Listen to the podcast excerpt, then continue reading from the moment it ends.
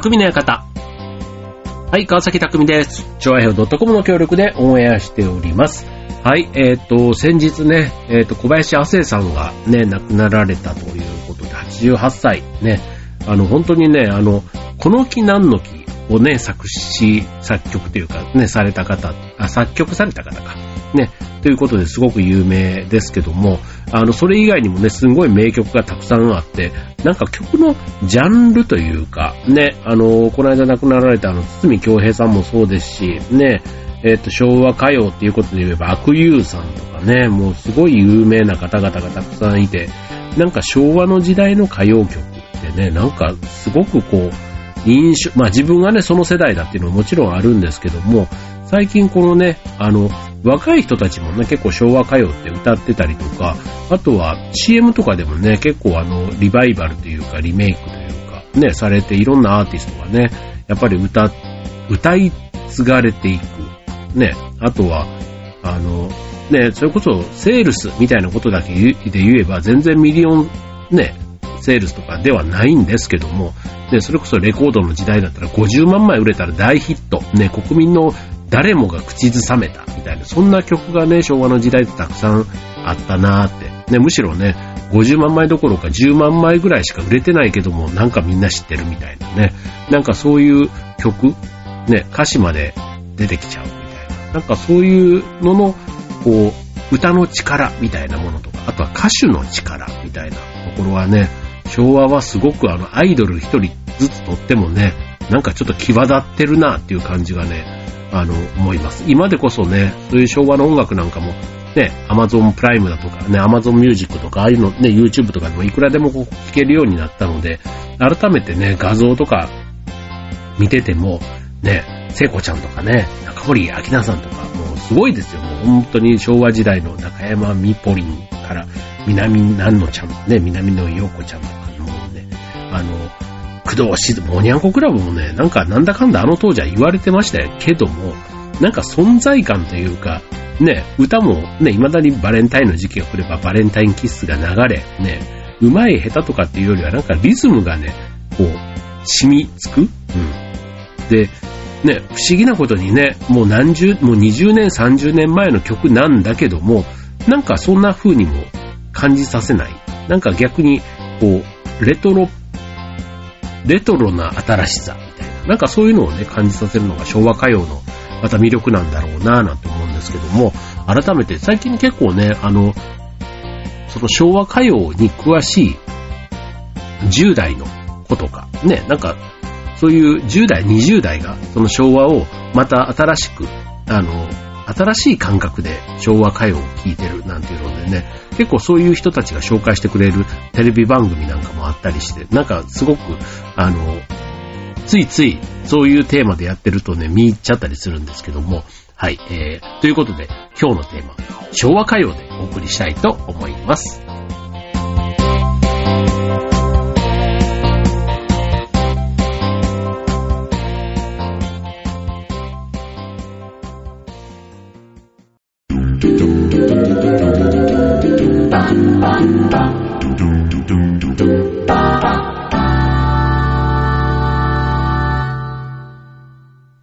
はい。ということで今日のテーマは昭和歌謡ということなんですけども、あの、昭和歌謡、ね、あの、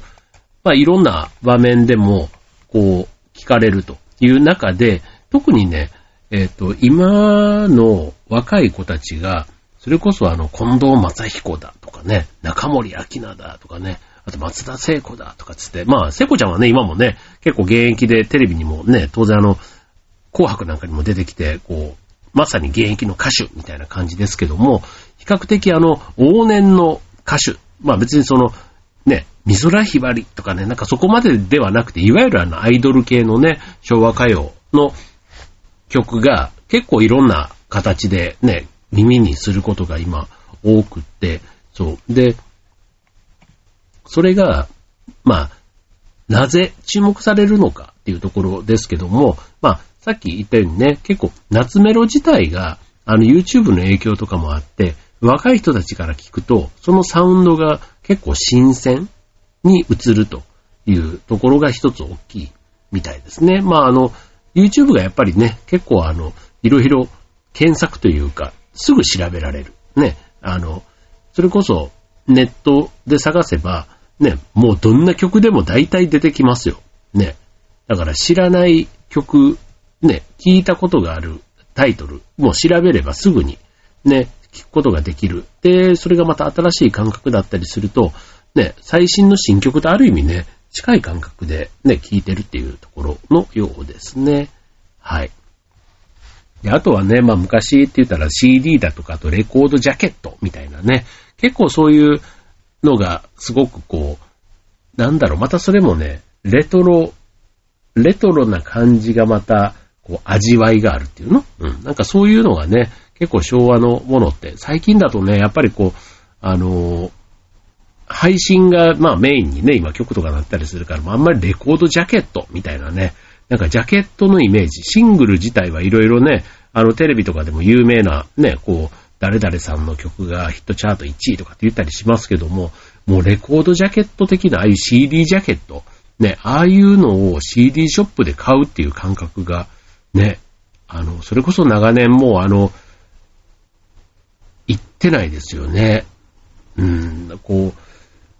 う、ね、なんか懐かしいというか、個人的にはね、CD とか買った時のあのワクワク感みたいなね、ああいうのってすごく好きなんですけども、うん、今はね、なかなかちょっとそういうこ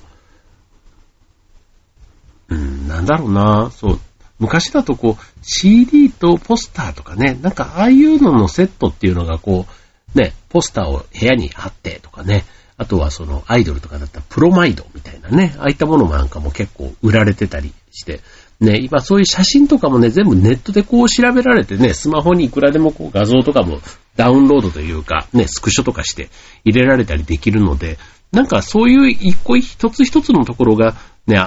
ちょっとありがたみというかね、手に入れやすくなった分だけ、まあ音楽とか画像みたいなところに対しての価値っていうのは、やっぱりなんか昭和時代と比べると、今はすごくこう、あの、へ、あの、流れが早いっていうのかな。うん、なんかそんな感じがしますよね。はい。で、あと、えっと、今のね、ヒット曲、確かにね、いろんなヒット曲があるんですけども、こう、口ずさめるというか、なんか印象に残らないっていうのはこれ自分たちだけなのか、ね、今の若い子たちからしてみたら、じゃあ今のね、ヒット曲でみんなが口ずさめるような曲が実はあるんですなのか、ね、うっせぇわみたいな、なんかああいった曲はね、結構あの、年代問わずというか、ね、耳にちょっと一部は残るなぁっていう感じですけど、ただじゃあ、それを口ずさんで歌えるかってなってくると、うん、意外とそういう曲ってね、米津玄師さんの曲とかね、あの、有名ですけども、ね、サビの部分とちょっとリズムみたいなところまでで、なかなかフルコーラスで歌えないなぁなんていう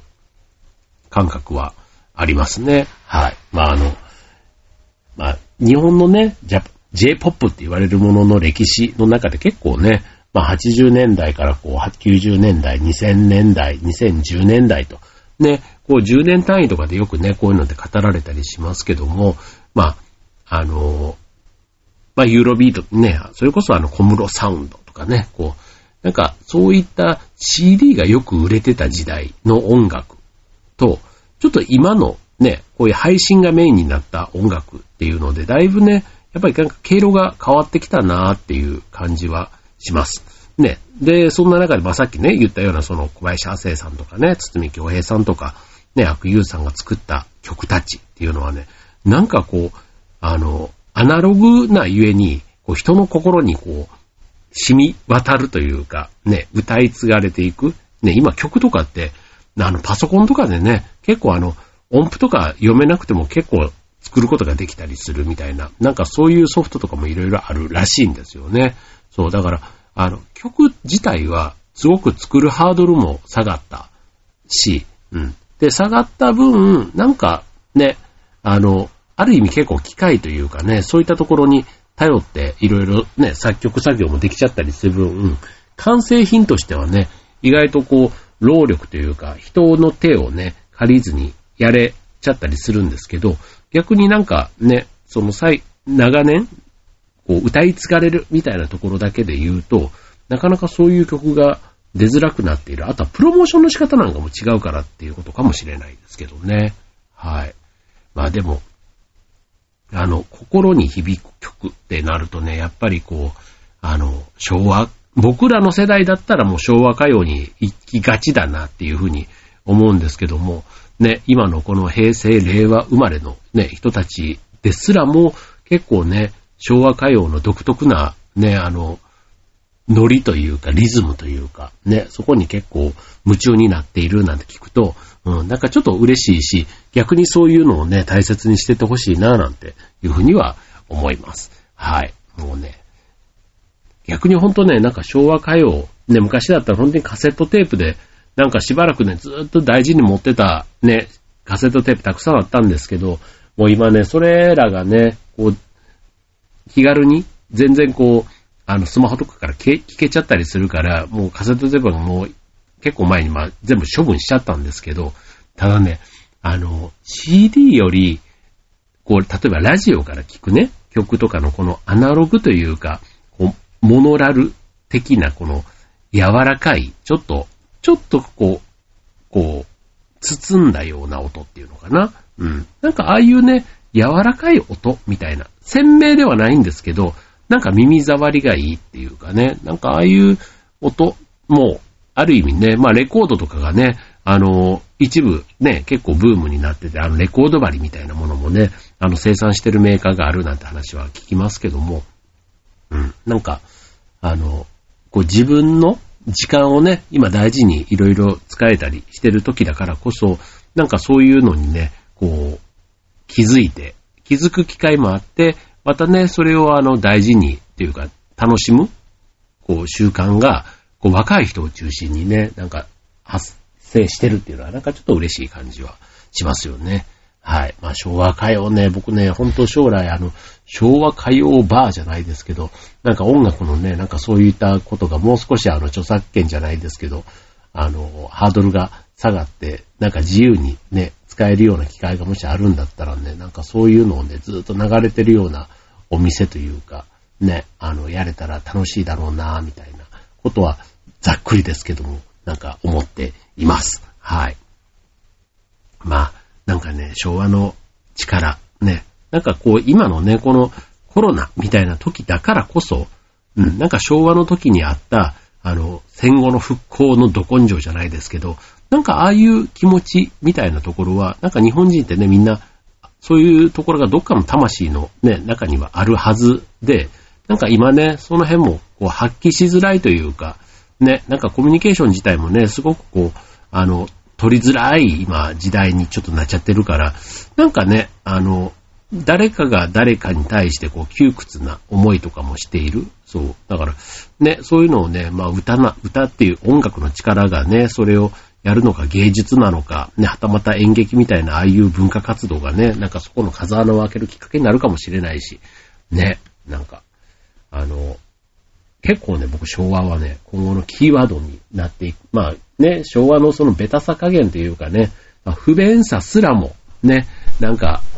よく感じ、心地よいみたいな、なんかそういう魅力、力強さがあるような気はしますね。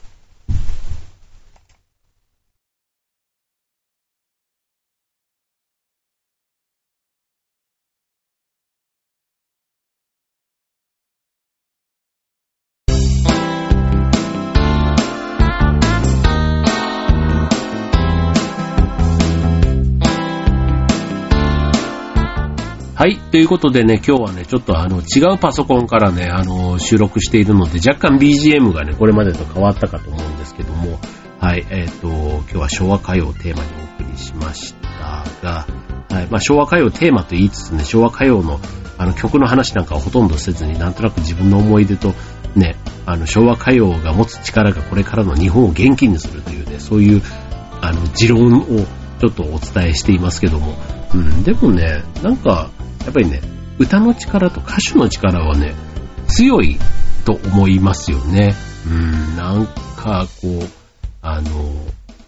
独り立ちしてるっていうのかな、歌手の、として。うん。それこそね、あの、中森明菜がデザイヤーとかでね、レコード大賞2年連続と取った時ってあれ、多分ね、20歳とかぐらいなんですよね。19、20歳ぐらいですよ。そ。れであの大人っぽい曲をあれだけ艶やかに歌い切るっていうね、あれがね、やっぱりその、昭和歌謡の強みというか、ね、なんか、別に今のアイドルがどうこうではないんですけども、なんかうん、こう、一人一人が際立っていたっていう感じがしますよね。はい。なんか、そういうね、個性みたいなことはね、今の時代でも改めて言われますけども、なんか昭和の個性と比べると、ね、今言われてる個性っていうところはね、だいぶちょっとね、あの、こう、やっぱりなんか、まだまだ周りにこう迎合してるというか、とんがった感、とんがった感が非常にね、出しづらい、出てない感じがしますよね。まあ、ね、ああいう YouTuber とかね、ああいったところでね、また頭角を表してる若い子たちもたくさんいるわけですけど、本当にそれがね、長年を続く人の心に残るものとして、ね、できてるかっていうと、なんかちょっとね、あの、違う。一過性のものというかね、その瞬間みたいな感じがあるので、そう、まあ、それでいいじゃないかっていう考えもね、もちろんあるわけですけども、うん、なんか昭和のね、えー、良さみたいなところ、もう一回ね、ちょっと自分なりにも考えて、その魅力をね、自分なりに知っていて、また気づいてる若い人たちもいるって考えたら、うん、なんかちょっといい形でね、これ、まああの、西武遊園地はね、あの昭和のレトロの街を再現したね、あのエリアをオープンさせてみたいな。なんか空いたところなんかもね、一つね、なんか時代がそっちの方にちょっと戻ってるって言ったら、えー、逆に、戻、それを思い出すことが次への進化の第一歩みたいな。なんかそういう感じなんじゃないかなって、あの、思っています。はい。ということでね。はい。まあちょっとね、今日はね、パソコンが、あの、か、かわいい。いや、これでちょっとちゃんと撮れてなかったらすんげえショックなんですけど、はい、きっと撮れてることを願いつつ、はい、今日はちょっとね、あの、短めの収録でしたけども、今日はこの辺りで。ではでは、バイバーイ。